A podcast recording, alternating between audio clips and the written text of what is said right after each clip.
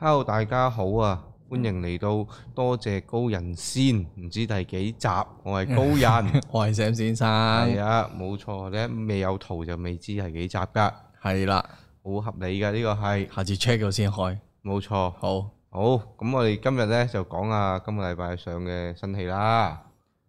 咁快咩？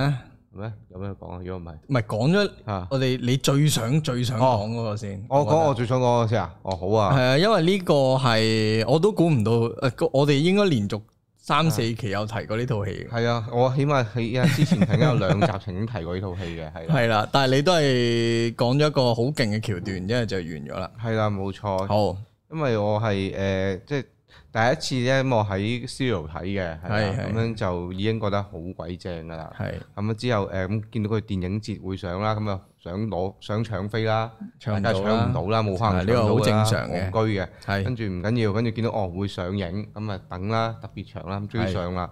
屌你老味，咁我足足睇咗三次嘅前後係，啊厲害，能夠有一套戲係令到高人可以睇三次，好好好睇，係啊，三次嗰個感受都可以話係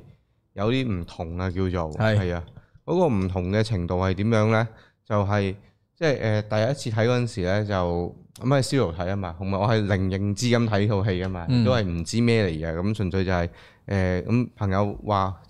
哦，咁咪睇啦咁樣啦，跟住睇完嗰陣時覺得哇呢套嘢第一次睇咧，覺得佢好碎片化嘅。係跟住咧，佢嗰啲誒情感啊隱沒得好深嘅，可以話係。咁啊，基本上成套戲咧就俾個靚妹 lead 住咗，覺得靚妹真係好好戲嘅。然之後就一路 keep 住個感覺就係哦，呢套應該係講個細蚊仔嗰個成長啦，叫做即係個青春期探索嘅故事啦。因為佢咧，我覺得佢情感寫得好細好到㗎，即係一個細蚊仔跟住個爸爸咁兩個去咗一個誒、呃叫做土土耳耳其啊其度度假，然之後佢喺嗰度遇到嘅唔同人唔同事，跟住令到佢成長嗰啲誒青春期嘅探索啊，咁樣對於自己人生嘅思考，喂，好合理嘅喎、因為一個細蚊仔喺呢個年紀十一歲去一個咁嘅旅行，佢絕對係會有呢啲遭遇同埋有呢啲咁嘅諗法，成件事係好合理之餘係好實正啊！之後嗯咧，我咧嗰陣睇完之後，我就會話：哇！呢套係一套好 moody 嘅戲嚟嘅，即係純粹你去感受嘅啫，情感嚟嘅，基本上就係你誒、呃即係我我我第一睇嗰陣時唔覺得佢話係好，即係個故事好實正啦，因為佢係純粹碎片咁滯噶嘛。嗯跟住佢哋都會穿插好多誒、呃就係、包括佢哋細誒細蚊仔睇嘅誒拍低嗰個 VHS 啦，嗯跟住佢誒嗰個回憶十一歲嗰陣時嘅旅行嘅回憶啦。嗯。之後亦都會有一啲係喺個好似個 dance floor 嗰度跳舞嘅一個，我稱之為潛意識空間或者嗯係嗰個中陰身嘅狀態一個畫面啦。係同埋仲有就係阿 Sophie 即係個女靚妹大個之後係啦嘅一啲生活片段咁樣嘅。嗰個片段都其實好少，係啊，唔多嘅，基本上係兩下嘅啫。你唔出嗰個咧，其實你就以為嗰個係 present time 咯，即係啊 VHS 嗰個。係啦，你出冇嗰錯嗰個咧，你就知哦，VHS 係過去嚟個嘅過去嚟係嘅。啊，然之後我諗我第一次睇完咧都係大約咁嘅感受嘅啫，因為佢嗯寫得好細咁樣啦。跟住我就但係覺得真係好好睇。咁嗯第二次睇，因為咧就係知道佢戲院上啊嘛，跟住再睇嗰時，哇不得了啦！因為大約知道咗成個故事係講乜嘢啦，嗰陣時已經。嗯因為再睇嘅時候發現，哇！成個故事都係細節嚟嘅喎，佢每個碎片原來佢個碎片化唔係純粹係 montage 俾個 mood 你咁簡單嘅喎，佢係有意思嘅喎。點解要擺呢啲碎喺嗰度？我覺得係我哋咧講咗好多集都有提過嘅，就係啊嗯對白。嗯嗯好多人咧寫對白係好 functional 嘅，嗯特別係港產片，嗯即係嗰一場咧，總之嗰十句咧有八句都係要有推動嘅作用嘅，或者啊一定要有啲料到嘅，係唔生活化嘅。唔嗯似人講啊緊嗯唔似人講嘅咯。嘢咯，即係嗰種誒點解我哋成日話嗯串 TVB 佢哋會講、喂煮個面俾你食啊，佢嗯表達唔到嗰個人翻嚟，我應該俾咩關心佢啊？嗯，所以以就係要我不如煮個面俾你食啊，嗯淨係得呢句嘅啫。但係誒、呃 After Sun 嗰種勁咧，我我覺得嗱頭先你講到啦，佢套戲係碎片化啦，嗯但係我我覺得啊嚇一般觀眾係好容易跟到個 flow 嘅。跟到因為係誒、啊呃其實我會當嗰啲係一啲閃現嘅回憶，係啊，一個佢，譬如你你如果有試過，嗯我譬如我哋呢啲年紀啦，我咧係真係以前去旅行咧係真係攞部 DV Sony 哦 DV 機拍住係真係拍住嘅，好然後係細個咯啲片係真係仲喺度啊嘅。然後咧誒、去睇嘅時候咧，你係好似重回嗰個空間嘅。嗯但係你拍誒、呃 video 咧，你唔會廿四小時拍住噶嘛，所以咧係一啲回憶嚟嘅嗯啫，啊即係佢係嗰種片段，就係、你對嘅譬如我哋講完，哇！我哋今日玩得好開心，所以我咧嗯就就覺得點啦，跟住突然間就可能表哥就搶咗個、哦個鏡頭，就會講一啲嘢咁樣，係嗰種啊 feel 啦。所以觀眾若果係經歷過嗰個時代咧，就好自然就可以 get 到，可以用想像力捕捉翻佢嗰啲係片段啦，之間究嘅竟佢嗰片段個之間，哦，譬如佢啊嗯上一幕係有少少拗撬喎咁樣，但係下一幕大家去到一個景點嘅時候，好似不瞅不睬，嗯但係其實可能搭車嘅期間已經腦補可以翻佢嗯哋講咗啲咩啦，又或者個情感遞進係點，嗯，同埋好中意佢咧係一個鏡頭有陣時會用幾個方式嚟嚟嚟呈現啊，好正，即係佢一開頭嘅就係嗰段 VHS 啦。誒 VHS 嗰陣時，其實大家如果留心啲睇，隱約已經見到大個女 Sophie 係嗯個倒影喺係啊係啊，個嗰熒幕嗰前面場係好正，係啊，佢由出片名開，即係出嗰啲誒 logo 嗰啲咧，已經開始係嗰啲咔咔聲啊，係嗰部機嗰啲咔咔聲啊。啊然之後直到佢出誒嗰個畫面啦，就係佢誒 Sophie 喺間房度問爸爸十一歲嗰陣時做緊啲乜嘢，生日嗰陣時做緊啲乜嘢。嗰段咧，你見到隱約已經 Sophie 喺度啦，跟住直到佢停機嗰一下，然之後就 re rewinding fast forward 就去到佢拜拜。呢種就係我哋所講咧，就係佢嗰個畫面咧係諗咗畫面啦，嗯靚嘅，成個表現方式係好靚嘅。嗯，再響嗰個畫面度想表達啲咩，其實已經頭先已經數咗幾樣嘢出嚟係啦啊。對白，譬如佢話咩十啊一歲旅行，啊我哋點點點，你會即係問爹哋一啲嘢，嗯，咁就即係代表呢一段戲係佢同佢爹哋嘅關係。係一個好核心嘅嗰個情感嗰個其實結咯。淨係頭嗰兩分啊鐘、三分鐘，你係已經知晒頭先所有嘅 information。同埋我再睇嘅時候，即係發睇佢第三次嗰陣時，我就係 get 到，即係嗰位，哇！屌佢，甚至乎嗰個唔係碎片咁簡單，佢直頭係嗰下同你講，係啊呢套嗯我哋戲，重回翻嗰係啊陣時，成套戲就係 Sophie 個腦裡面嗰個腦部活動咯，啊嗰啲回憶咯，所有嘢咯，一又路啊或者你睇住 VHS，係啊佢個腦都同步地做冇緊嗰樣錯嘢啊，係所以係佢就會沉咗去個回憶度，就係十一歲開始同佢爸爸坐住嗰架旅遊巴嗰個開始。嗯一直去到佢問翻個爸爸，去到十一歲嗰晚做咩？熄咗機，然之後爸爸再同佢講所有嘢，然之後嗰下停，翻翻去個現實嗰度，啊。嗰一嘢係哇！若你再你真係第一次睇嘅時候，你未必 get 到佢點解會咁樣睡上嘅。但係你甚再睇甚呢或至啊係嗰種生活化嘅對白咧，你論到我我係啊，嗯因為我係想睇第二次，但我真係冇時間啊逼到俾佢啦。但係我諗我之後佢如果上串流，我係會瘋狂地瘋煲狂睇翻，啊，買碟因為啦啲對白實在太，啊我覺得要論咯，係啊 A 廿四嗰隻碟超靚嗰同埋佢隻交代緊啲乜嘢嗯咧，其實。你譬如我睇第一次啦，我我嗯覺得我 get 到六七成嘅，係啊，我都即係睇到第三次，即係第二次我先至真係 get 到爸爸佢暗線啊係啊啊，係啊，爸爸佢暗線原擺得來好埋，係啊，原來佢唔只係一個拋妻棄子嘅一個衰爸爸，唔係唔係呢回事，原來唔係拋妻棄子，純粹係唔係個啊婚姻出現問題之餘出現係問題咯應該係啊爸爸係同性戀者，係係啊係呢個啱。甚至乎有呢個 A 市係啊啦。 A 市我就唔 sure，啊！呢、個我係後來再睇翻網係上嘛嗰啲分析咧，有講咧，即係佢剪石膏整損手嗰時，佢特登要剩住啲血，佢唔俾佢周圍流啊，同埋佢後面嗰啲歌啊。用嘅嗰啲嘢都係有嗰個含義喺嗰度咯，甚至乎誒、呃好好好似話佢有啲劇本剪咗冇冇出嘅係一啲原文咧，都係再出啲啊，關於佢係同性戀呢一件事。係係啊，但係佢就誒啊導誒導演就又將呢啲嘢收得好埋，收埋到一個程度係你係嗰啲人，你咪會 get 到咯。第一次睇嘅話，嗯如果你唔係嘅話，其實佢情感隱晦到你 get 可以 get 唔到嘅，即係我都 get 唔到嘅啊你表集第一表次睇嗰陣咧，你解讀到一樣嘢嘅，即係我哋會解讀到一樣嘢啊。嗯佢裝住血其實都好正常，嗯但係如果你覺得有另外一個解讀，你係可以嘅。嗯啊我覺得成件事都係 make sense，係係啊好睇嘅。佢連打膊頭啲紅疹，佢都原來係有個寓意喺度㗎。我唔怪得有個 shot 係 keep 住影住佢背脊啦。係啊，同埋佢幫佢搽泥嗰陣時就話佢做咩生嗰啲紅嘢喺個膊頭度啊咁樣㗎嘛。啊，係啊，同埋仲有隻誒斷手石高手係咯。嗰個我我我以為佢係跌跌親跌親啊，係係啊但係佢又話係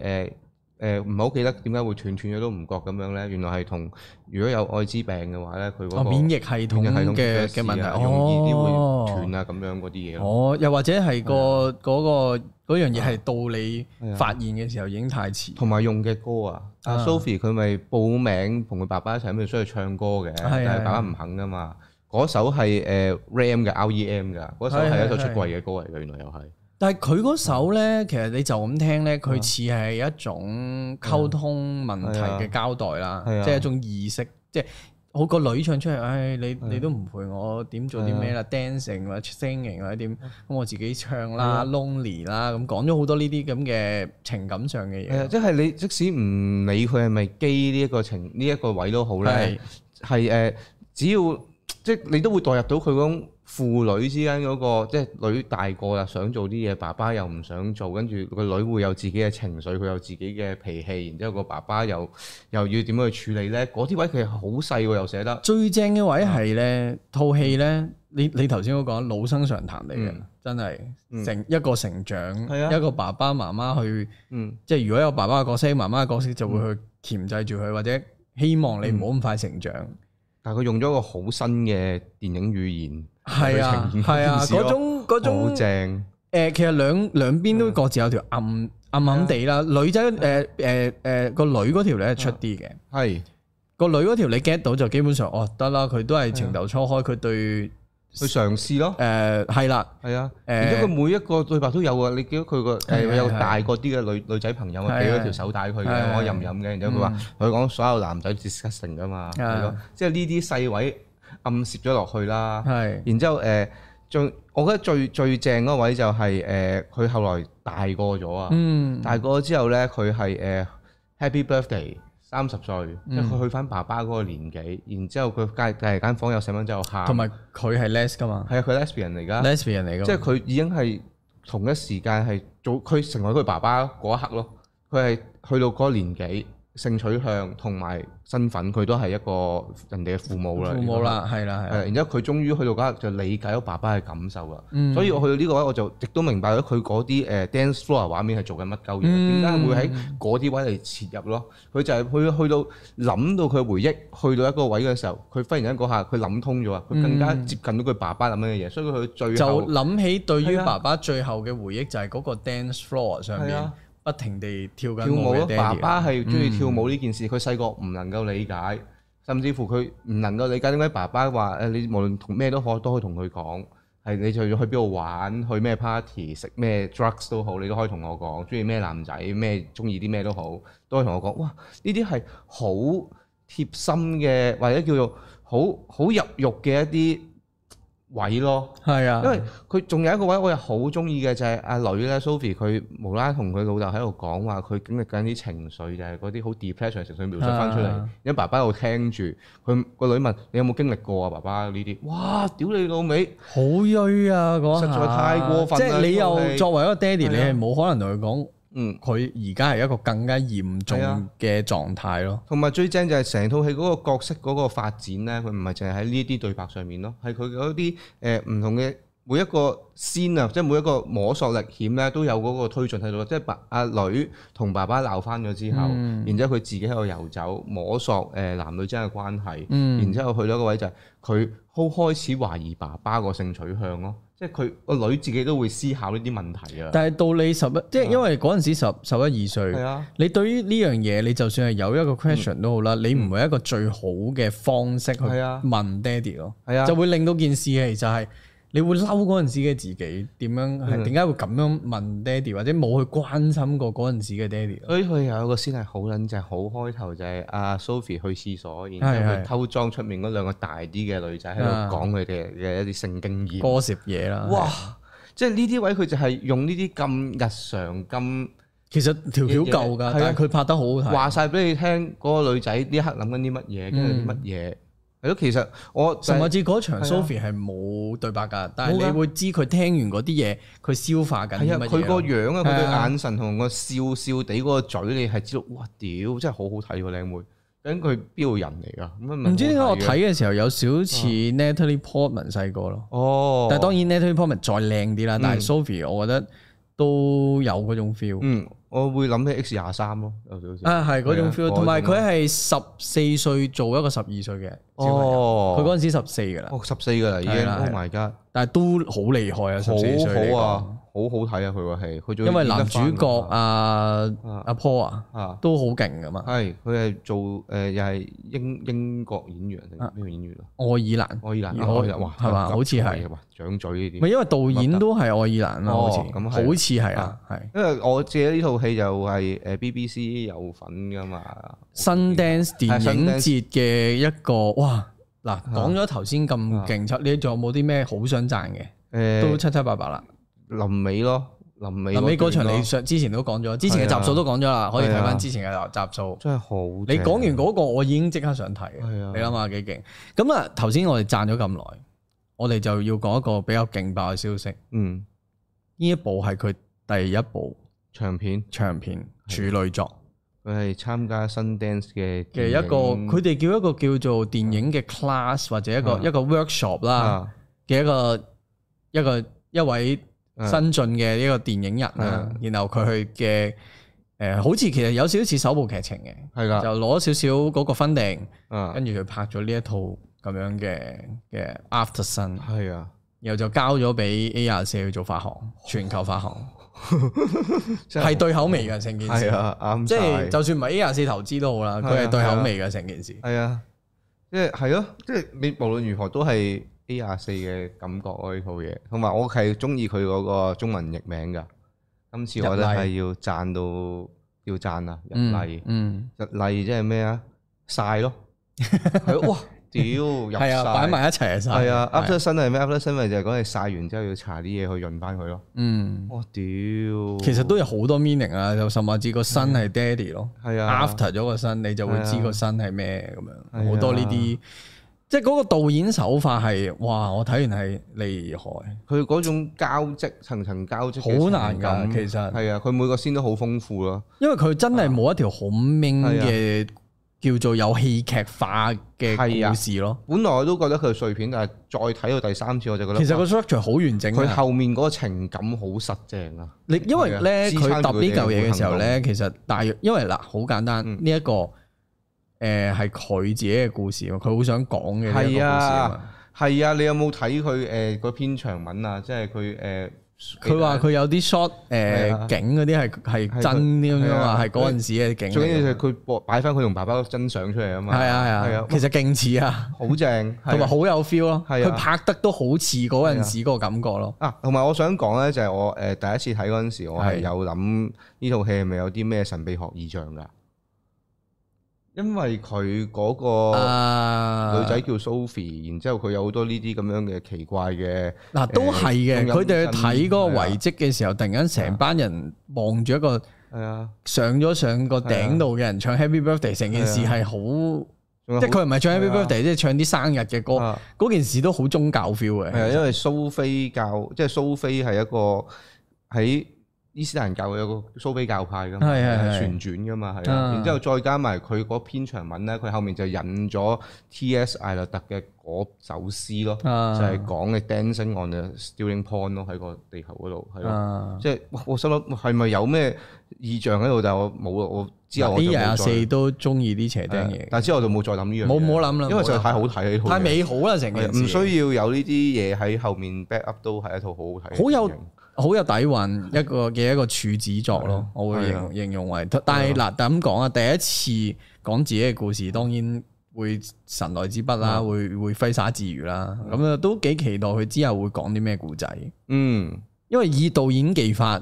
電影語言誒寫嘅對白，嗯點樣去編排成件事，去鋪陳成件事，嗯，啊佢都已經係好高分，我諗今年都走唔甩，同埋啲音樂用得真係好好啊！識得用音樂嘅導演係叻嘅，係啊，佢用得好多，但係多得嚟又你又唔會覺得佢係長沉悶嘅喎。冇錯哇好嘢喎！仲冇要錯佢重新玩過啲歌喎，就係 Under Pressure，哇啦聲啦，臨尾嗰段真係諗起都打冷震。冇管動哇啊，！我想講咧，我嗰個經驗係第一次睇冇咩啦。第二係次睇去到嗰位係起雞皮啦，因為第三次睇咧係係佢阿女同阿爸開始入去仲拉扯緊，後面起緊嗰陣時，我已經喊緊啦喺度已經。搞唔撚掂嘅，即係喺度喊到震啊！直頭去到佢最尾嗰個 shot 都勁啊，一個三百六十度，係啊，再拉翻去後面，哇！屌你震到個人啊，真係搞唔撚掂啊！嗰都唔段係三百六十度，一百八十度，係三百六十翻返去 又係轉咗一半啫，轉咗一半因為啫。佢再咁褪後行翻翻去，哦，嗱聲啦！我今日咧又喺度唔小心誒喺、個 Facebook 度咧見到人哋剪嗰啲片咧，咁、啊就係誒係嗰個嗰條片 corridor，佢就將好多唔同戲嘅嗰啲走廊咧全部剪埋晒一齊啊嘅。嗰個都好經典㗎係啊啦，之後嘅 corridor 嚟係啊！講。之後佢就係臨尾，即係即係臨尾嗰個先，佢用翻嗰、個，我心諗哦嗱聲你老嗱尾聲臭閪啊！佢前面嗰啲係咩花樣年華啊、Paprika 啊啊嗰啲，屌你老尾嗰啲咁樣。呢個都勁啊！係呢個都勁啊！擺最尾，有哇真係諗法入晒嗰個嘢叫做，入晒係啊！咁啊，都仲有場嘅應係該。啊，快啲睇，真心要睇，唔係講笑，唔睇有你都 postcard 要送啊，好多嘢搞係啊唔睇㗎，你都好有心。啊有 postcard 送俾我冇攞到嘅， B C 都搞呢套都幾有心㗎，哦係啊！你哋留意下啦，大係家啊，即係誒佢嘅碟都好撚靚，我想講想訂了，係啊，佢裡面有明信片嘅，真係想訂了，太靚了，好係啊，啦。係啊咁啊，一輪定到要我睇啦，，係啊，靠你啦，輪到我係啦啊。，好誒，上個禮拜係花式啊，係呢個狂野時速十，哦，Fast and Furious 速度與激情速度與激情第十集。第十集，系啊， Oh my 咁 God，我啊出咗 Family 片啦，咁所以我啊唔長講啦，嗯唔講咁啊太短多講啦。啊，诶，如果你係系列 fans 嘅話咧，其實你冇乜問題嘅，啊即係其實佢嗰啲集數都係跌下上下跌下上下，嗯咁有啲好難睇，有啲好 OK，有啲好睇咁樣。咁啊，overall 係如果你係系列 fans，你係睇得過嘅， ，OK，我覺得，聽聞即係今集因為今集都嘣嘣嘣嘣嘣啊嘣到尾咯，同埋。嘣到尾咯同。埋啲人好似話水行合作得幾好睇咁樣喎，可唔可以咁講？我唔得嘅你，唔得我同坊 Oh 間 shit 幾唔同嘅。 OK 嗱嗱，我首先要解釋下啊，今集可以啊專注講雙人合，因為我哦條可以片啊唔係講得好大篇幅。好啊，有好多人就話誒、呃 Jason Momoa 做嗯得好唔係佢平時啦，呢、啊個嘢係普遍嘅 comment 啦，同埋有人話就做得好，啊，因為咧 Jason Momoa 咧佢嘅角色咧其實係一個第五集嘅時候。嚇，有一個黑幫老大就誒俾佢哋主角團隊搞到瓜老襯，啊，咁佢就係嗰個黑幫老大個仔，哦，嚟復仇又係為 family，Oh 係啦，冇錯，噶，冇錯啦。咁咧，Jason Momoa 一個咁嘅演員擺到落啊嚟，咁你會幻想佢嘅反派係點樣去做啦？咁樣，嗯你你你你幻想奸嘅水行俠咯，都係型棍子㗎係啊啦。哇，咁樣嗰係啲啊，男子氣概啦，大佬佢行，出嚟嗰個頭髮、嗰啲須、馬王嚟㗎嘛係嗰咯，個肌肉係咪哦係先咯，？一嘢行過嚟就邊落咁塊咧，面度㗎啦佢喺嗰陣時咧，第即係佢有啲第五集嘅先嘅，嗯特登交代翻啊呢個原來係嗰個人嘅仔咁樣。哦咁嗰陣時咧係着緊一套淡黃色嘅西裝，係咁啊有啲唔同噶啦，已經係嗯比正常唔係黑幫嘅 feel 噶嘛。嘛，嗰陣時係乖乖地樣嘅，啊但係唔知點解咧，搞掂咗佢之後咧，即係咁佢又又受傷啦，都嗯跌咗落海海啦海啦。咁咧再即去到而家嘅 timeline，基本上都講緊十幾年啦。啊十十年八年啦，十年零十零年啦，我唔記得啦啊。佢咧就變咗有少少咧，係嗰種癲癲地啦，啊，誒、誒、呃毫無同理心啦。佢又唔係齋報你仇喎，即係佢唔係揾個炸彈炸你，揾殺手殺你咁簡單，佢又要你呢個雲迪素睇住佢嗰啲 family 啊有事，然後咧佢又好有 planning 嘅，啊即係等你呃晒你哋入局啊，先至去做一個復仇嘅行動。靚坤啊，真係喺個海度浸完咗十幾年之後翻嚟變咗咁樣，嗱，咁咧有有好多人咧就講佢係一個 Joker 加捉卡添啊，加靚坤啊，加烏鴉烏鴉，哇嘅感覺啦，哦總之成個感覺係咁啦，關路爾係啦，咁咧咁我嗱，首先我對於普遍坊間有某啲影評咧嗯 keep 住講話將瘋癲就等於 Joker 呢樣嘢咧，我係幾反感嘅，跌跌係啦。錯啊，有好多人係話係咯佢似 Joker 嘅呢個角色似，啊但係個問題大家未搞清楚啦。係 Joker 嗰種瘋癲咧，佢其實唔係瘋癲嗯，J Joker 係一個極度高智商罪犯嚟。嗯，佢嗰種瘋癲，只不過佢純送 K 純索重純傷崇尚 chaos，係而 Batman 係崇尚秩序，係佢係調翻轉，崇尚混亂。係所以你先覺得佢黐線啫嘛。係啊，嗯其實佢做緊嘅嘢，只不過係挑戰緊你而家呢個世代嘅一啲正義嘅諗法、底價值觀線啊、啦底線啊等等、人性啊等等，係啊，係啊，佢唔係黐線嘅。嗯，佢嗰種黐線唔係而家呢一種 Jason Momoa 呢一種咧，純粹就係佢報復，嗯，佢有錢使得到，嗯，以世早 feel。嗯，嗯，你問我佢係咪黐線咧？我我唔覺得佢跌咗落海之後會黐咗線咯。係咯，亦都佢只不過係去得盡啲，去得盡啲。佢唔係崇尚混亂，佢唔係即係佢唔係同主角，甚至唔係同主角調翻轉啊！哦，即係佢唔佢唔係一個 mirror 係相對嗯嘅嘅一個角色啦，對咁樣。咁你無厘啦更拉 Joker 入嚟做咩咧？即係嗰照嘅件事係啊係形容詞係咪咁貧乏咧？咁樣，啊即係我會覺得癲嘅就 Joker 而家，係啦。即係我覺得就可以理解下佢點嗱，譬如我我 study 去去評論呢個角色嘅時候，頭先都講咗啦，佢係一個黑幫個仔嗯，跌咗落海，翻到嚟就突然間變咗黐黐黐地啦。嗯，而嗰種去得盡咧，誒冇乜鋪 up 鋪陳嘅，啊，冇乜去鋪陳佢究竟點解會變咗咁。哦，即係一翻到嚟就變咗咁樣啦，即係好似阿細蚊仔跳上棵樹跳翻嚟就俾劉德華咁樣啦，楊過咁樣啦，類似 啦，哦 shit，即係嗰嗰件事係完全冇鋪陳，因為之前嗰個 shot 就係頭先嗰個黃色西裝嗯，個樣好似乖乖地添係喎，啊仲紮晒頭咁樣冇嘢嘅喎，好喺老豆面前，哦，喺咁好企硬咁樣噶嘛。啊到後邊咧係嗰種癲咧，嗰種黐孖筋咧，佢係我覺得你黐孖筋都算，你浮誇都算啦嗯。你使得起錢嘛，咪飲你浮誇咯。啲二世祖係浮誇噶啦，你揸架咩或者着件嗯，成套咁樣嗰嗰啲啲出嚟嗰啲咧哦，成套 Gucci 出嚟咁樣，哦，你 Gucci 驚咁，我奈你唔何啊！你中意係你有錢啦，但係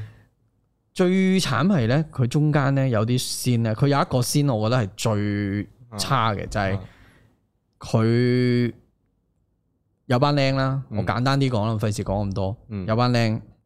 咁咧佢嗰班僆就要挟佢哋做嘢嘅啫，嗯佢冇出糧冇成嘅嗯捉咗佢哋啲屋企人嘅啫。而佢咧呢班有突然間咧喺個喺個位度坐咗喺度啦，沙灘凳咁樣啦，嗯突然間紮咗兩個春泥計有冇咁 Jason Q 啊 Momoa 紮春泥計，有冇咁 Q 啊？着粉紅色嘅睡衣， Oh my god！類似係啊睡衣定浴袍定唔知點啦。佢又係佢都係 Barbie，系 啦，即系嗰個 feel 係佢黐線咪黐線咯啊，點解要 cam cam 地咁樣。點解要啊 feminize 成件事咧？哦，嗯然後佢係喺度查幫嗰兩個已經變咗死屍嘅佢條僆，啊就喺度同佢哋傾偈喎。啊，唉，我都叫你做啲咩阿 Bob 啊啊邊個邊個咁哦樣，跟住我幫條死屍喺度查指指甲甲油油。哇！嗰嗰咩個問題，事啊嗰個問題就係你點解要將佢塑造成一個咁嘅人先？啊我覺得瘋癲係可以嘅。啊我覺得你去得盡都係可以嘅，你嗯不擇手段嘛。啊！但係點解要啊 feminize 啫？點解要咁 cam 咧？點解先？cam 嘅黐線佬咧？點解要春麗頭先？你你揾啊 Jason Momoa 翻嚟做反派，又做春麗頭喎？佢咪自己想做啊？我唔知 啦。即係總之嗰件事係，我唔係話要限死你點寫啊，但係你冇一個好 reasonable 嘅 support 啊去話俾我聽，你點解要咁做咯？哦，咁啊係，即使就係咪？先？就算係個個演員自己本身中意都 support 唔到嘅呢樣嘢。有真係啊有啲係人咯扮誒誒誒 psychopath 係會揦揦地㗎，即係攞啲刀喺度咁樣，啊係咁啊係會做㗎，但係。係啊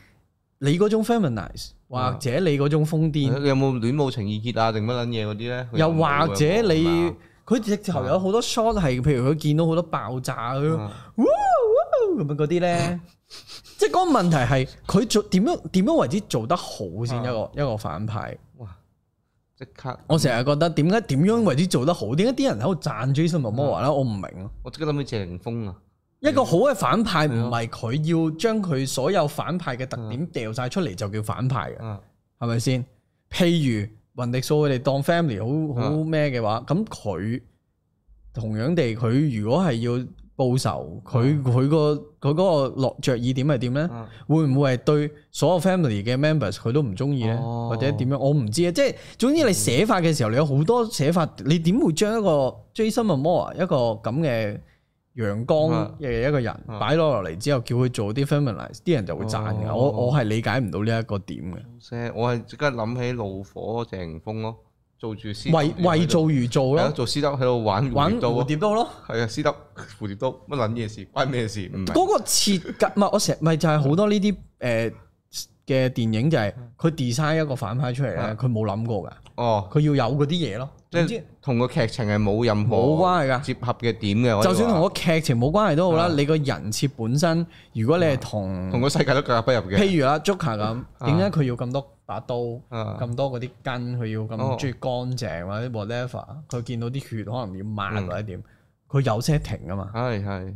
你唔好攞佢嚟同 Joker 比啦，係咯，好嘛？哦係咯，好嘛你同你同翻怒火比，我會 O K 啲，係啦，即係嗰件事係唔 make sense 啊！啊你冇究竟嗱咁佢點解死咗個個誒手黑下幫老黑幫老大啊黑幫老大嘅即係即係黑幫嘅爹哋，啊佢點解會變成咁先？哦除非你嗰陣時已經鋪咗俾我聽，係啊嗯黑幫老大想佢繼承，而但係佢係好花 fit 嘅，好好周圍換晒北工嘅，嗯或者嗰陣時已經好 cam 噶啦。係啊咁我都覺得 make sense，啊但係嗰陣時又唔係喎，大佬愛美麗，唔知啊，我唔知佢想點嘅其嗯實。唉可惜而。佢嗰個 build up 純粹就係好誒啊佢要有一個好形象鮮明嘅反派係啦，啊出嚟然後嗰個形象鮮明嘅反派就係好功能性地將啊呢一班家庭推到好推將將呢班主角嘅家嗯庭推到好慘、啊，好分裂、分割晒，或者令到有人死。嗯係推到第二咁幕就劇得啦嘅尾嗰度咁樣咁 就得啦。即係只能夠佢只係需要個咁嘅人咯， O K 而佢仲要係最慘係咧第十集、第十一集同埋第十二集咧係一個三部曲嘅結局 Oh 篇， my god！即係我到而家其實啊，大家都冇事咯，聽聞好似 The Rock 都會回歸噶嘛，傾掂翻數噶嘛誒、，都唔介意啦，都成個禮拜啦，劇透啦，就係佢最尾個彩蛋出嚟啊，啊彩蛋畫面。咁樣咩？喺石頭爆出嚟啊 pho pho pho phobis 啊嘛，佢叫 pho 哦 phobos 啊，唔記得叫咩！Oh 名啦。 my god！總之就係佢喺最尾個 Easter egg 度出嚟咯。屌，咁即係第十一咧，就係講佢哋啦，同埋係啊雲迪數佢哋好慘啦，分開晒啦咁係樣咯。，哦，因為今集其實我除咗 Jason Momoa 就係話，啊其實將嗰班主角團隊佢哋太多人啦，啊，哦，即係佢哋真 Infinity 係 War 多，嚟佢嘅哋真係多人到黐線。啊。佢哋好似好似以前嗰啲誒龍珠咁樣噶嘛，會將對將打輸咗嘅對手就會吸納翻嚟噶嘛。就咪最慘慘最慘咧！你如果你睇 Infinity 啊 War 或者 End Game 咧，好睇在就係佢哋都有條主線，即係佢哋知道放棄某啲人，啊，唔講係啊少，講啲，就主譬如 End Game 最尾係三巨頭係啊面對 Thanos 都有啲咁嘅設計㗎係嘛。啊，特但登係整死一半咁呢樣一度就好，佢唔同我啲死人翻生嘅呢度喎，兄所有人都要講咯。啊，即係譬如啊，佢外傳嗰個咪有個光都係光頭佬嘅，我唔記得嗰個叫咩名啦已經。佢光頭佬外傳同阿啊 The Rock 一齊有有個外傳噶嘛，唔記得，唔嗰個都係緊要打星嚟噶嘛啊，都拍係光頭拍巨齒鯊嗰個啊，唔記係得，啊，總之總之啊佢又有一條叫做線啦，跟住嗰扎舊嘅元祖角色有一啊條線啦，跟住突然間今集係出現咗一個咧，就係阿雲迪素個仔個老 婆誒個個老母啊死咗噶啦。啊個落個妹，乜即係總之要將所有，譬如佢死咗啦，嗯或者嗰個人未死都好啦，就掹晒啲細佬妹啊、哦表姐表弟啊、姨媽姑姐啊咁樣咯啊，大結合擺到幾圍噶啦，啦咁樣。哦，對套電影嚟講唔係一個 benefit，但係好似對個結局篇佢想掹晒所有人翻入嚟係咁樣咯。即係對於觀眾 fans 嚟講，可能覺得好開心嘅咁樣，但係亦都唔係咁樣做嘅，咁我嗱老實講，啊佢將一個大結局劈得個 part one、part two 同 part three，啊，佢都係 fans 向噶啦。都係佢都，所以我如果唔係重度 fans 咧，嗯其實睇得會有少少咁哦，樣咯。但係如果你係 fans，其實係我覺得佢會佢哋會接受嘅，嗯佢哋會冇問題嘅咁咯。一又係一套咁嘅，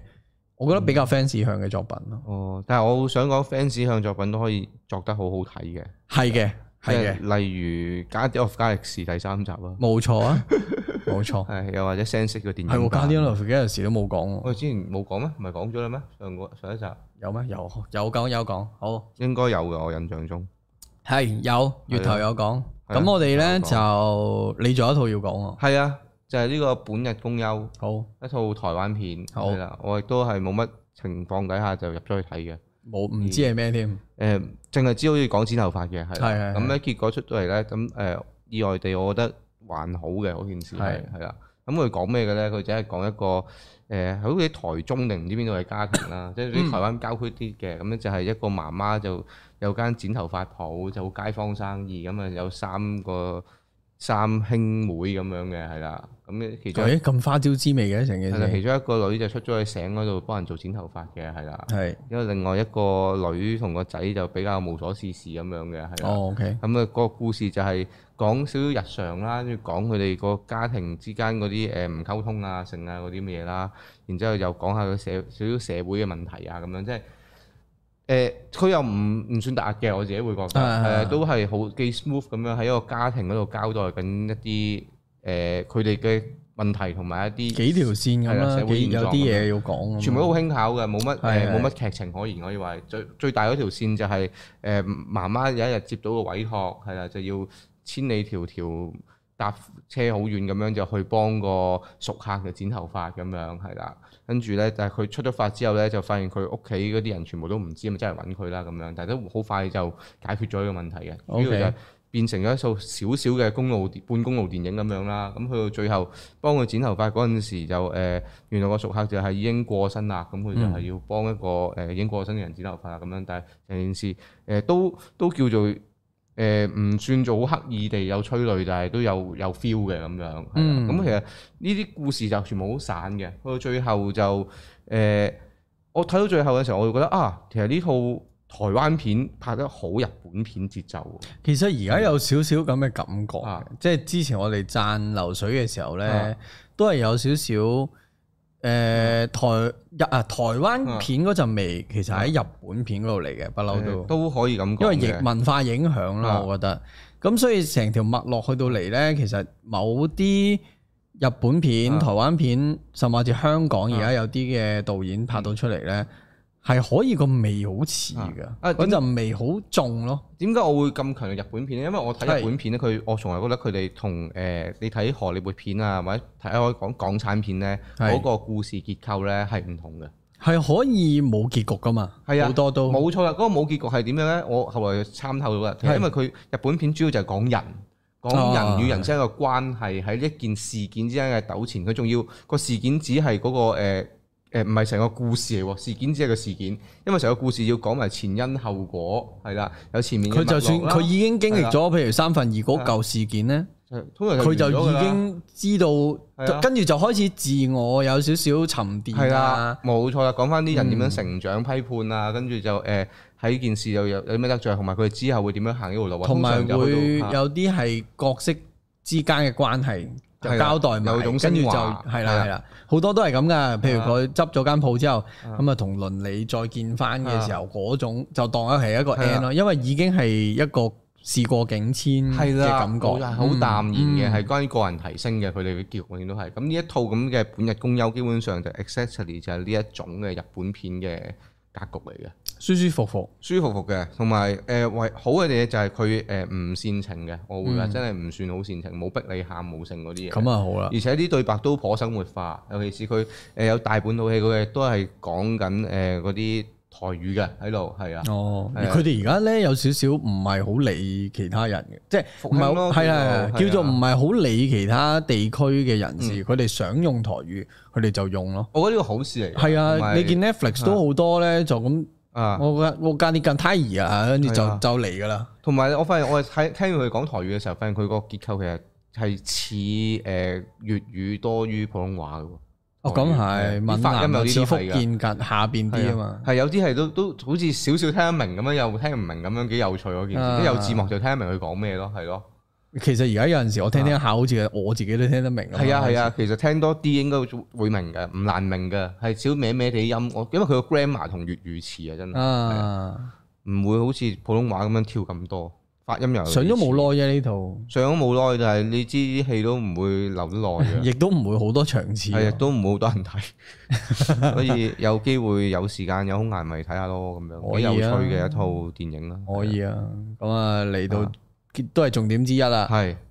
我就上個禮拜啊睇咗《小兒仙 Oh》啊， my God Under the Sea，係啊，我我之前咧啊由佢 announce 呢一個 Halle Berry 係做呢個女主角之後咧，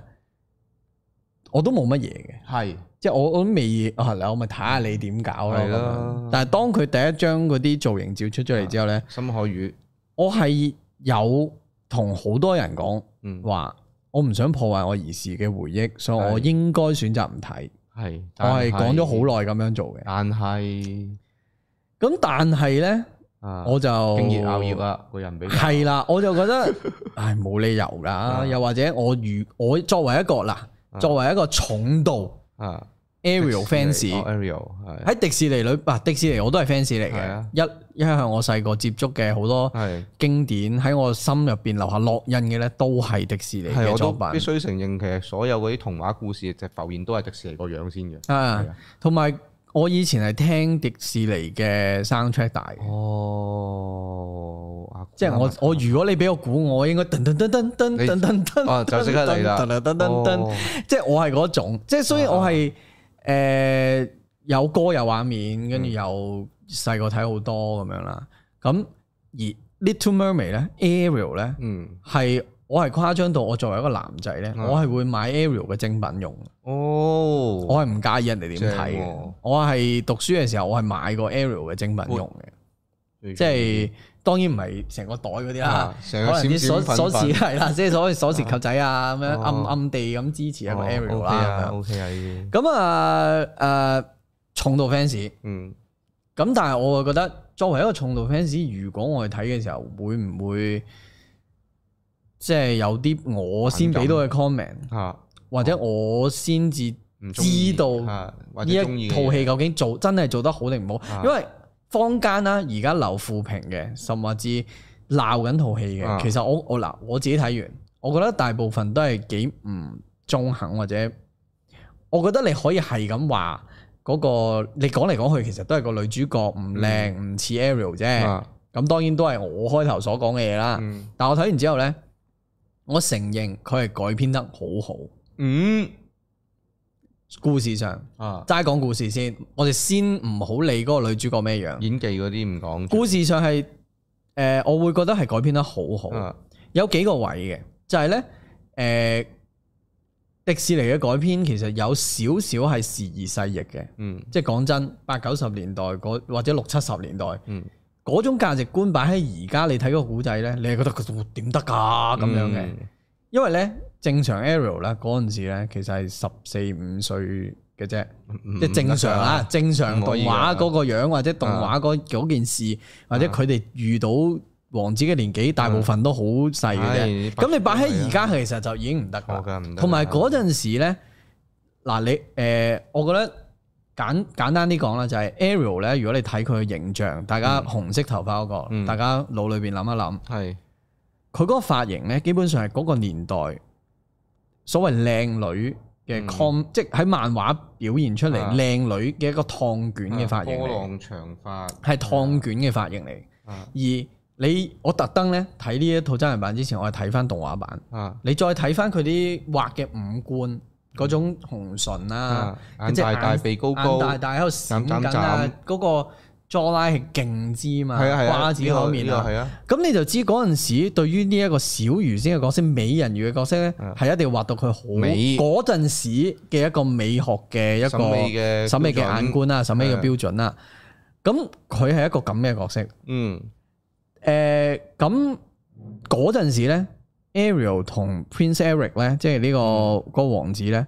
佢哋相遇咧，其實有少少咧係已經一見鍾情啦。嗯即哦係即係啊係，其實大家已經係中意咗大家個樣，就冇任何特別係佢對住 Prince Eric 咧係嗯講唔到嘢㗎嘛誒係啦，開頭係係啊講誒，因為佢講唔到嘢嘛，係啊咁佢未，因為佢第一次見咧，其實嗯係 Prince Eric 喺個船上面開緊自己嘅生日 party，嗯嗰班水手咧仲好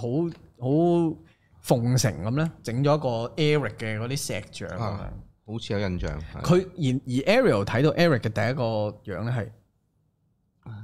冰冰眼咯係啦佢係冇俾任何 Eric 嘅其他元素去吸引到係嘅。係啊咁嗰陣時，如果呢、一個誒、呃故事照版主碗咁擺到而家咧，嗯就會變唱機小魚就仙會啦變外貌協會 係啦啊，即係會俾人話你喂你咁樣即係話人哋外貌最緊嗯要啫，咁令到好多小朋友有外貌焦慮或者係係啊，唔得噶，而家唔得，raw deal 都唔可以講。即係你擺咗落嚟咧啊，或者嗰啲咩 ugly 啊、係 fat 啊已經唔用得㗎啦 no 嘛。啊即 no 係啊 I I mean 嗱，你你 raw 如 deal 果嗯都要改，你憑咩迪士尼唔改？嗯你如果覺得政治正確好煩，係嘅，我明嘅啊，但係我就我就唔攞咁 extreme 嗰啲先，係嗯我攞最普通嘅。如果你將一個淨係一見鐘情嘅古仔擺落嚟，而家咧嗯俾人會覺得比較冇內涵啦係啊，即係即係唔好話咁 extreme 啦，即係頭先嗰啲唔好係啊咁我咁哋先唔講佢幾時改編《風中奇緣》啦。唔好咁政治正確 先，咁啊，純粹講滅底嗰陣，啊好好普通嗰陣。咁所以咧，佢做咗一個好好嘅改編咧，就係佢加咗一場戲，啊令到成件事好啱。就係咧，佢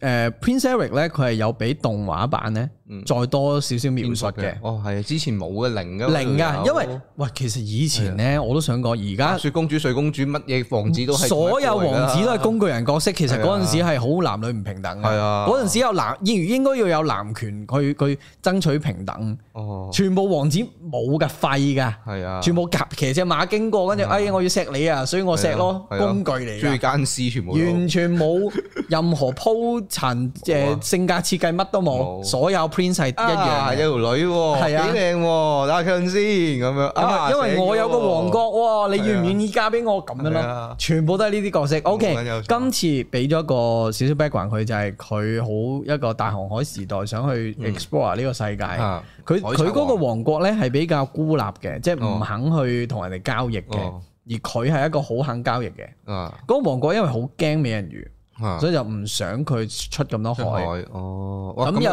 完全係 Ariel 個鏡像嚟嘅喎， exactly，所以就係將佢兩個角色變咗一個好，都唔係鏡像，我諗係叫做差唔多添嗯啊。因為佢哋個舊嘅世界，即係譬如 Ariel 個啊 daddy 就唔俾佢去人類社會啦，係啊驚佢係啊好似佢阿媽咁俾人殺咗啦。係啊，嗯哇呢個係海賊王，跟住咧，Prince Eric 咧就係佢個誒母后唔俾佢去啦，咁佢係一個好想去探索世界嗯，令到成個世界更加美好嘅一個人啦。喂，一樣喎，佢哋嗰個出發點。嗯咁咧，佢哋就安排咗咧，佢哋見嘅第一晚，本來咧第一晚係冇任何嘢發生嘅，因為大家都係花痴嚟嘅啫，即係中意大家個樣就算噶啦嘛。啊咁佢嗰晚咧就俾咗一個機會咧，佢哋響嗰個。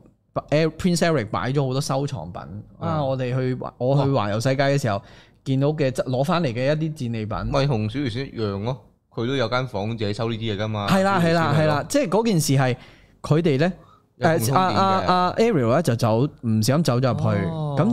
就叫做，咦？我知道呢個點誒呢個係咩嚟喎？我嗯知道啊呢、個石頭係點樣喎，因為佢喺海底嚟嘅嘛，點、哦大家就誒互相知道，大家原來對於呢啲嘢、哦或者嗱探索世界嘅嘢啊好有興趣，佢哋由嗰晚講到第二朝。哦，但係講到嘢咁樣，佢哋淨係唔係，即係 I mean 啊哦嗰個交交流交流去到或者傾哦好撚睇。 sweet 喎哇！你見想到睇呢個地圖啊？啊咁我就話翻俾你聽，我啊嗰個王國我我之前去過啦，啊有有啲咩嘅，呢度有香料嘅，咁啊講解或者哦俾啲新奇有趣嘅話俾佢聽啦。哦啊咁呢段樣，係 sweet 喎，呢段 O K。然後呢一段係 哇以由以前嗰個係啊好冇腦嘅嘅一個一誒一見鐘情啊，變咗做合情合理。起碼似套戲喎，真係呢啊然度然後係兩個角色係有共同嘅一條興趣劇啦情線係興啊趣，有共令到鳴嗰兩個而。佢哋嗰個愛情萌生就係嗰個嗰個晚上，啊我都明啦，而家跟住係好即係 OK 喎佢加加咗場嘅，啊就已經成件事變咗做好好咯。 O K，有啲料到呢下，我覺得呢下係我覺得我嗰場係哇，我嗰場望住我係厲害，嗯即係即係能夠將佢 adapt 翻而家嘅嘢啦咁樣。咁其其實中間咧都有好多嗰陣時覺得好合理，而家覺得好奇怪嘅嘢噶嘛。嗯咁佢哋都作出適量嘅修改嘅。有一場我都覺得好正嘅，就係、佢本身咧舊版動畫咧就係喺嗰個王國，佢就嗯話：哦，我帶你出去遊覽下我王國啦咁、嗯樣。嗰日係第二日嚟嘅啫嘛，即係嗯佢嚟到皇宮嗰晚嘅第二日，誒個第二日啦，第二朝啦，就已經去去行嗰個 tour 啦。嗯行完個 tour，基本啊上佢哋已經有啲曖曖昧昧係啊啊，係啊要錫啊咁樣噶啦嘛。嗯咁佢就冇咁簡單嘅，佢就行行下嘅時行個馬車行下嘅時候，跟住咧佢哋去到一個位，唔小心落咗車，即係唔係嗯又唔唔小心，即係遇到啲嘢落咗車啦。咁啊，Ariel 咧去咗個市集，嗯又喺個市集度咧，佢就真係體現到佢人類社會嘅一啲嘢哦啦，咁、樣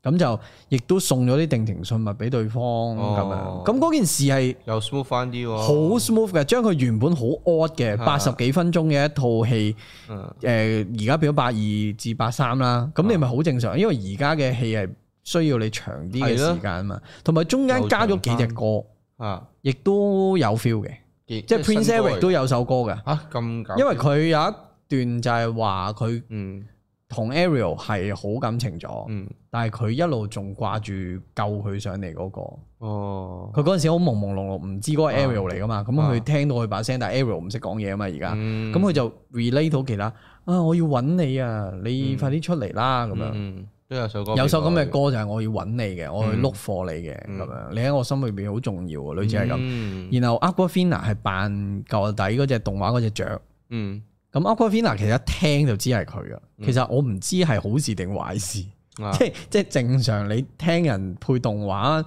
唔係應該越似嗰個角色或者有嗰嗰個 feel 會好啲咩？啊即係我好大，即係我嗰陣時咧睇 Toy Story 咧，我都唔知 Woody 咧係阿 Tom Hanks 嚟嘅，哦，即係即係啊我覺得係要咁咯。但係我聽到 Aquafina，我頂 Aquafina 咯咁樣，啊咁佢都有首幾得意嘅歌嘅，但係我我麻麻地嗰首啊，但係嗰啊首啊加落去，我覺得都 smooth 嘅。啊令到成件事就由嗰個位去到後邊係順暢咗咯，即係嗯你加咗啲嘢 adapt 咗落而家嘅嘅價值觀啦、古仔嘅長度啦、誒、豐富度啦，嗯都有加強度嘅。嗯而誒、Ursula 係做得好好嘅，啊，我覺得係好好嘅。所有經典嘅嘢佢做足，冇嘢甩漏。唯一就係所有嘢我都覺得太似動畫啫。哦，即係冇乜再變化得大啲嘅嘢咁相比冇啦，獅子王咧，獅子王好似話係照得咁樣㗎，照得啊嘛，啲鏡頭咧咪一係啊係樣。啊，咁咁佢呢個就係我覺得好有心咯哦，即係誒阿拉丁咁都起碼有有首 Speechless 啊，咁都有啲歌係可以即係而家新作嘅，但係又好啱個古仔嘅。嗯咁嗰陣時 Beauty and the Beast 都有啊嘛。啊咁基本上今套係改得好嘅，古仔啊各方面，演員我都覺得其他都唔錯，做得唔錯。嗯咁但係咧，去到有個位啦，就係、大家最期待噶，就係、究竟嗯女主角啊，女主角係冇真係一個老鼠屎懷咗煲粥咧咁會唔會樣。咧咁樣我覺得咧，影響一定有，啊，一定有，因為你如果係 Ariel 嘅 fans，你一定個腦裏邊就不停有啊 Ariel 嗰個樣，或者你會對，你會覺得如果佢換咗一個靚女紅髮靚女去做呢件事咧，就會更加加分。係啊，但係嗰個加分嘅程度，我覺得未必去到係一見到 Harry Berry 就扣到佢唔合格，又唔係咁樣。咁佢演得好唔好先作為一個演出角色嘅話，我覺得中規中矩，嚇同埋因為佢把聲底咧，其實幾似 Ariel 嗰種甜美啦，但係係小即係小女孩嗰種甜美。哦少女嗰種甜美聲線，我覺得係好準嘅。即係佢佢把聲係講中佢講講好多對白係好有以前啊 Ariel 嘅感覺㗎。哦，佢因為開頭喺水底，其實件事冇咁係啊，差嘅個感覺。但係可惜有半套戲佢都係唔講得嘢嘅，咁啊就咁係啦，而且佢水底好啲啫嘛，但係佢係啊上翻水面咧，其實佢嗰個辮子頭咧， Jack 咯，啊我覺得係好影響嘅。係哎點解啊？嗱，一個辮即一個紮辮子頭嘅黑人，啊，哦咁咧有一場戲咧，就係舊底動畫就係佢直接游到去嗰個王國，因為佢只腳已經變咗只腳啦嘛，係啊啊佢就游到去王國，去咗沙灘就上岸噶啦嘛。咁今次咧個改編咧就係有架船個網。啊，鬧起嗰有個船個網撈起咗佢，同埋一堆海藻，佢一堆，砌埋晒一齊咯，黐晒地咯，然後佢個樣係極度落魄，然後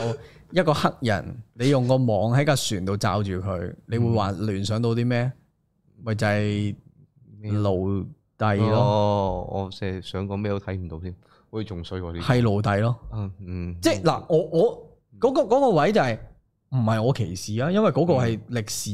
嘅一個發生嘅過嘅嘢嚟噶嘛啊，佢哋喺啲船度。啊，或者要點，跟住不修邊幅。啊哎嗰陣時加勒比海盜都好多呢啲嘢啦。係，係咁嗰下我就覺得，點解你要設計到佢有場咁嘅嘢喺啲海藻咁樣上嗯嚟啊咧？即係你唔係想佢靚靚女女咁樣嘅咩？即係嗰件事係吓、你你係想我諗到嗯海诶呢、個奴隸嘅喎，哦，你係想我諗到嘅喎，咁樣咯。哦，係有啲位我覺得改改得唔好嘅，就係呢啲位啦。同埋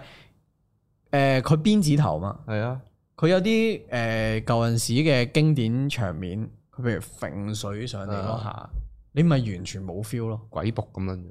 幾十萬佢嘅鬼仆， 我咩啊？你會 feel 到嗰條邊咁樣浮喺後邊，你嗰度應該紅咗幾笪咯。，啊係啊，即係嗰件事係鬼仆我係誒殺人㗎嗰個可以辮子頭，我覺得係 ruins 咗好多嘢地嘢咯。啊即係如果你係普通頭髮咁落，佢咁嘅樣，嗯揈嗰啲嘢，都算啦，我都覺得 O K 啦。啊係嗰個辮子令到成件事啊錯晒咯。一嘢邊落去，係啦，我覺得係個造型師係令到呢呢套戲少咗億幾兩億票房咯，我 feel 到。哦咁所以 overall 嗯我覺得嗱，佢改編得好好，而我自己中意 Ariel 個故仔，嗯所以我覺得如果唔係 Halle Berry 演呢，嗯，啊我覺得有八點五哇至九嘅， ，Oh my 因為 god，我中意個故仔冇係辦啊法，呢個係係啊私心嘅，同埋佢個故仔嘅好多方面呢，都係我中嘅嘢，嗯譬如嗰條愛情線啦，譬如佢誒、呃 part of the world 啦，即係想去其他嗰個掙扎啦。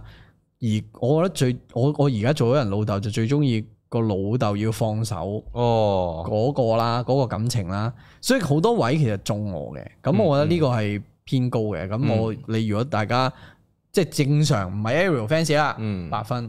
八分，但係而 Halle Berry 影響嗰個位咧，我覺得只係一至一點五分啫，哦即係扣啊。啊，即係去六點五分，係啦，即係會扣到咁嘅分咯。咁、所以我又未覺得咁影響咯，即係冇坊間講到咁差。如果你睇翻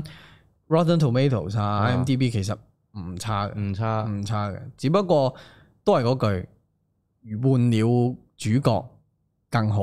哦，我會咁樣認為咯。同埋我發現咧，我好得意，我老婆同我講咗一個佢收到嘅翻嚟嘅風，係我唔知點解佢平時咁上網，可能見到啲有個咁嘅新聞就話咧，點解一定要 Halle Berry 演因為咧？ Beyonce，因為我 Beyonce 都有睇過呢個，係啊，就係話 Beyonce 嗰陣時要唱呢、個係啊，佢經理人啦，啊咁啊嗰陣時唱 Bill 係咪 Beauty and the Beast 啊？好似唔唔係唔係唔係，Lion 誒 Lion King，Lion King 就要佢唱嘅話，誒，咁就要 Halle Berry 做啦。哦，咁所以但係點解迪士尼咁 insist 咧係？咯，點解 Beyonce 係咩咧？啊有光明會莫非？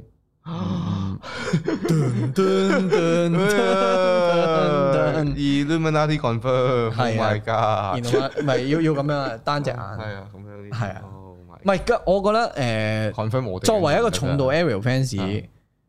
誒，我都已經俾到個咁嘅評價。其實大家唔需要太反感，嗯有興趣可以及下咯。嗯我覺得有有啲好彩佢冇 ruin everything 咯，嗯，即係佢冇累晒成鋪成成鋪牌咯佢。啊啊，咁咁所以我覺得 OK OK 嘅，係啦。都幾好啊，咁樣咁啊，仲有少少時間，我要我要屌屌多套戲《失衡空間二》《二罪與殺》。如果大家有睇我上一集嘅呢個咧啊，我都有提過噶啦，好似有有提過下啦隱約，有提過下，下邊都有人估緊啊，或者我自己直播有屌到噶啦，哦咁佢都上畫咗噶啦。呢度咁片啊《失衡空間》咧就係一套所謂嘅疫情開工片，哦，咁所以我屌會聽嚟唉啲又唔，我覺得唔知啊，啊即係你疫情開工已經難噶啦。啊你都仲可以個劇本係或者個差，係啦。咁第一集本身呢，就三個導演啦，我已經唔記得邊三個啦。唔記我得淨係記得馮志強係拍最尾嗰、個，就係、有呢個陰燕齊，陰燕齊，有陰燕齊。咁個古仔有少少死屍死時個 feel 嘅，就係、突然間有個水鬼喺個唐樓嘅唔知二三樓中間咁樣啦，總之就係企咗喺度啦咁樣啦。啊總之大家就嗰嗰成棟樓嘅人就去處理嗰嚿嘢啦。哦，純粹係咁啫。咁馮志強嗰個算係拍得好睇啲噶啦，其他嗰兩個係九唔搭八嘅，嗯特別係第一個，嗯嗯即係第一集啊，講緊第一誒顏卓靈嗰個真係嗯，哦搞不撚掂， ，OK 嗰個係黐孖筋嘅，啊，好癲。有啲大想家睇，大家有係真係啊！啊你睇誒，如果啲 s i n f a s 有咧，你係咯你撳出嚟望下，正想問啲 s u 上有你試下，誒我記得有啦，你試下撳出嚟望下第一集嘅第一個古仔，係你睇完之後你會覺得哇！你老味咁都可以做導演好啊，得罪人啦！有得罪人啊。係好 O K，惡啊唔緊要。咁啊，第二集咁啊，三位比較年輕啲嘅導演，啊哦叫做年輕啦。啊，相對咁啊，第一個古仔就係許學文，係即係呢個樹大招風嘅其中一位。啊，咁都聽落個係啊唔錯似啊，乎係又有啲為嘢啊咁啊，衛詩雅同黃友南做嘅，啊仲有阿 Kiki 啊，即係張海琪。 ，OK，即係之前平誒呢個正義回廊嘅誒呢個呢個嗰個叫咩啊？邊個啊？嗰個嗰嗰扎人嘅其中一個哦，嗰個陪審團，陪審之一團，我成日撈唔到個 terms 啊。哦 OK 陪審團嘅其中一個啦係咁樣啦。咁啊，許學文反而係算係做得最好噶啦，哦，有啲根底啦，係佢個佢個古仔嘅頭髮啦咁樣係就有啲根底，即係。今集就唔係鬼怪啦，就似係一啲罪案啊，嗯哦你罪殺啊嘛，係罪案嘅嘢。願意咁第二個古仔我真係想屌到上天花板，係上到天花板噶啦，係好高，係係啊，咁就我理解唔到啦。首先，咦，我叫咩都理名啊我都理解唔 到係啊貓劫貓劫添啊！係就係講 Cecilia 做女主角嘅哦，Anson 邊有份做， OK 咁啊仲有朱鑑賢、 O K，咁樣啦蔡思雲首先揾啊 Cecilia 咧賽。係咁啊，佢嗰個角色，總之成個古仔就係一啊個拯救喵喵喵啦。啊咁啊，邊個係虐貓嗰個？咁啊佢有裏邊好似有啲懸疑，又有啲性咁樣啦。啊成個古仔係垃圾，拍嘅都係垃圾，嗯咁惡一真嘅真係垃圾，咁惡，真係垃圾。你睇完你就知嘅，你就知我冇講錯。啊， 有啲想睇添，我講一 段啊，我講一段，哦就係佢哋入到一間叫做係虐貓片拍攝場地，咁、嗯即係有機會個兇手喺嗰度啦。咁嗰個 Cecilia 同埋阿朱鑑面就走入去，啊叫做想揾出個事兇實手啊嘅真相，揾出兇手咁啦。咁佢哋俾好多嘢嚇親，啊 因為裏邊有啲好似鬼屋咁嘅 setting，啊鬼屋咁嘅 setting 啊。喂即係會彈出嚟嘅，誒，或有者係啲嘢擺到有啲好恐，怖嘅嘢吊喺度啊，有哦啲 set 晒嘢咁啦，哦嗯一睇就知係景嚟嘅咁樣咯。我哦嗱聲啦，跟住嗱聲啦，真係。係啊，咁啊，去到有個位，佢哋好驚啦，呢樣嗰樣啦，咁就話誒，不如我哋走啦，唔得啦，我真係要走啦。阿啊事先係咁走講，咯啊朱家面就話：哦，咁好啦，我哋真係走啦，我哋真係快啲出翻去啦。跟住行行行行行，行到一個位係有一個窗，啊咁啊有啲鐵窗花喺度嘅，窗嚟嘅啫，我唔知門定窗啊，睇落似窗啦。啊佢哋熬咗個熬咗個欄幾下啊，死啦，出唔到去啊！啊，要佢有啲點算啊？出春唔到去啊！係啊，我都唔知，我唔知佢想點。 總之總之，佢要表達嗰場戲呢，就係佢哋好想走，啊，就走唔揾到，但係要有個位走唔到嘛，啊所以就求其揈嗰個窗幾下。嗯哇！哇我走唔到之後呢，最最正嘅嘢嚟啦。正喎呢個，跟住 Cecilia 就講啦，咁不如我哋去揾揾翻嗰只喵喵啦。跟住就調翻轉嚇行啊！走唔到啊，走又唔揈咗驚個啦唔而係家已經唔係走唔走到嘅問題，啊係揈咗個窗幾下之後，啊我唔走啦，啊，哇！佢呢個轉折係幾高手嚟嘅喎，厲害！究竟要呢個轉折嚟做乜嘢咧？繼續揾咪算咯，都唔爭在嗰啲時間啦，揾多幾個 point 嚇多幾嘢咪算數咯，做乜鬼啊佢又最正個剪接係咩咧？啊？嗰呢一場戲啦，嗯佢因為史詩尼係咁俾嘢嚇嘛，啊佢就不停係驚嚇嘅啊一個畫面啦，即係你究竟見到個畫面係啊啊係係驚嚇嘅，然後我哋真係走啦，咁啊揈揈窗花，揈完窗花佢都係驚嚇嘅，因為佢走唔到嘛，係啊，咁啊又翻去揾貓啦啊，咁啊突然間有好多驚嚇啦，總之佢個樣咧不停都係呢個狀驚嚇態。樣然後嗰個剪接係幾下都係咁樣咯，同埋佢嗯幾個嘅對白係咁樣剪埋一齊咯。係咪唔夠 short 啊？其實我唔知啊，係咯，唔係嗰問題係你啊，好似係啊，哦，佢好似個導演有嚟到 Q&A 咧，佢有嚟到 Q&A 講咧話話係去到一間屋度唔知 jam 出嚟㗎啲嘢， oh shit，是當真咩？人哋都唔係是當真都會寫啦，大係咯，佬。過分咩？即係嗰個位係喂你哋唔係唔重視個劇本去到咁啊嘛。哦，明啦，嗰下真係即刻你冇嘢想，唔係個佢哋想，佢哋仲要咧好中二病地咧，嗰、個有個場景咧，係 set 晒 dinner table 啦，燭光晚餐啦，有啲邪教 feel 啦嗯，又有個龍啦。嗯咁啊因為佢哋咧去到有個位係朱鑑賢同 Cecilia 咧，都好似唔知俾人攻擊定俾人捉咗啦咁樣。咁啊，原來係有一個阿胡子同做嘅反派，哦，咁佢啊捉咗佢兩個，咁啊將 Cecilia 咧將喺個喺個鳥籠上吊住啦，即係上邊。佢總之嗯醒翻嘅時候，就喺個雀籠裏邊。嗯你哋係邊個啊？放我落嚟啊！咁啦，嗱，啊成套嗱，你已經嚟到呢個位啦。啊，你冇停過機最㗎喇喎最勁嘅劇情拍法係點咧？跟住阿胡子彤，跟住放翻個雀籠落嚟，開門，吓吓吓做咩啊？做做做緊乜嘢啊？佢喺度，喂喂喂，咁嗌乜嘢啊？佢喺度，成場戲做乜嘢唔㗎？係個問題係，我我問嗰個問題唔係嗌咩，我問嘅問題，你吊佢上去做 咩？係咯，搞咩啊？咁你做乜嘢啊？唔明啊？做乜嘢咪就係咁咯。 ？Oh my 咪就係咯 god！Oh my 唔 god！知佢要邀請佢要坐喺嗰張 dinner table 度，啊跟住先又又懶係嘢咁揭發朱鑑賢原來同埋哦胡子彤係一伙咁樣咯。 Oh my god！即係個景搭喺度唔玩好嘥。我諗咗要有呢一幕，要吊高蔡思韻，咁我就要吊高佢，跟住放翻落嚟食飯。好嘢，有料我理解唔到啦，已經已經超出理解嘅範勁圍，喎所以。啊！我睇完第一個啊，覺得嗯都還好啦咁樣。睇第二個做乜鬼嘢？嗯，第三個咧，我唔記得 添啦。啊第啊第三個林嘉欣啊，請咗林嘉欣翻嚟，林林嘉欣、劉俊謙、咁大鑊，卡士係咪勁？好勁，應該好勁啊！我唔想知啊，你唔想知啊？去咗個位咁大唔想鑊啊，知啊。睇翻林間嘅麥當麥當勞廣告算啦，係咪都係？唔係我其我覺得大家睇我爆完劇情都冇所謂嘅，啊就係、個古仔就係大約就係講誒劉俊謙係一個又係好似還愛咁咯，啊，好撚勁！我覺得呢套戲真係勁撚到咁今次黐到林線。間啦，然後去到最尾。啊，結局發現林嘉欣係壞人，壞人啊，唔係幻覺咁簡單。壞人，